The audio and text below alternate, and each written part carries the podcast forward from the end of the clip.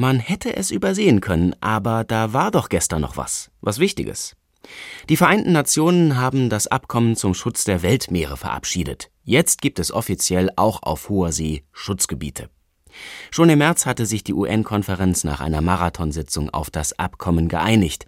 Danach haben Juristen das Papier geprüft, es wurde in die sechs UN-Amtssprachen übersetzt.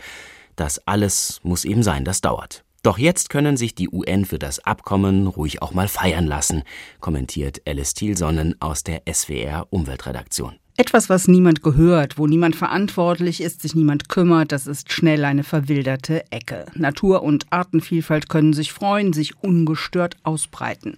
Das funktioniert aber nicht immer.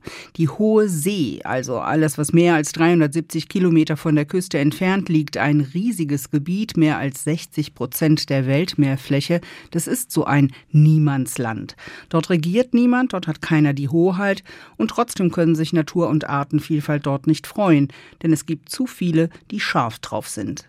Auf die Fischbestände zum Beispiel Nationen wie China, die vor ihrer eigenen Haustür schon alles geplündert haben. Auf die Rohstoffe aus dem Meer, wertvolle Metalle in den Manganknollen, Erdöl und Erdgas. Das Hochseegebiet ist begehrt, deshalb ist das jetzt nochmal offiziell formell verabschiedete Hochseeabkommen so wichtig, denn es gibt sowas wie Wildwestmanier im Niemandsland. Geltende Abkommen und Vereinbarungen regeln zwar schon mal das ein oder andere, aber es gab kaum Kontrollen oder Sanktionen. Das Hochseeabkommen jetzt ist da weitreichender und vielversprechender. Mit diesem Rechtsrahmen können jetzt Schutzgebiete ausgewiesen werden, Schutz, der auch kontrolliert wird.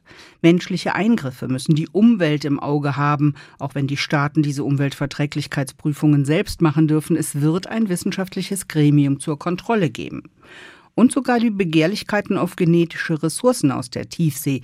Das sind Pilze, Pflanzen, Bakterien für Medizin, Kosmetik oder schlicht umweltfreundliche Kleber. Die konnten gerecht geregelt werden. Die Länder des globalen Südens bekommen einen finanziellen Ausgleich, weil sie die Ressourcen mangels Biotech-Industrie nicht nutzen können. Für all das steht das neue Hochseeabkommen. Der Begriff Meilenstein ist bei internationalen Einigungen in letzter Zeit etwas inflationär benutzt worden. Im Fall Hochsee finde ich, er passt. Die jahrelangen zähen Verhandlungen haben sich gelohnt. Das Ergebnis hilft in Sachen Klimakrise. Ozeane kühlen die Erde, sie fischen tonnenweise klimaschädigendes Kohlendioxid aus der Luft und versenken es als Biomasse. Und das Abkommen hilft in Sachen Biodiversitätskrise. Die Hochsee ist Artenvielfalt pur, sogar mit unzähligen noch unbekannten Arten in der Tiefsee. Entscheidend ist nun, es muss jetzt schnell an die Umsetzung gehen, denn auch das wird wieder harte Verhandlungsarbeit, bis die ersten Schutzprojekte laufen.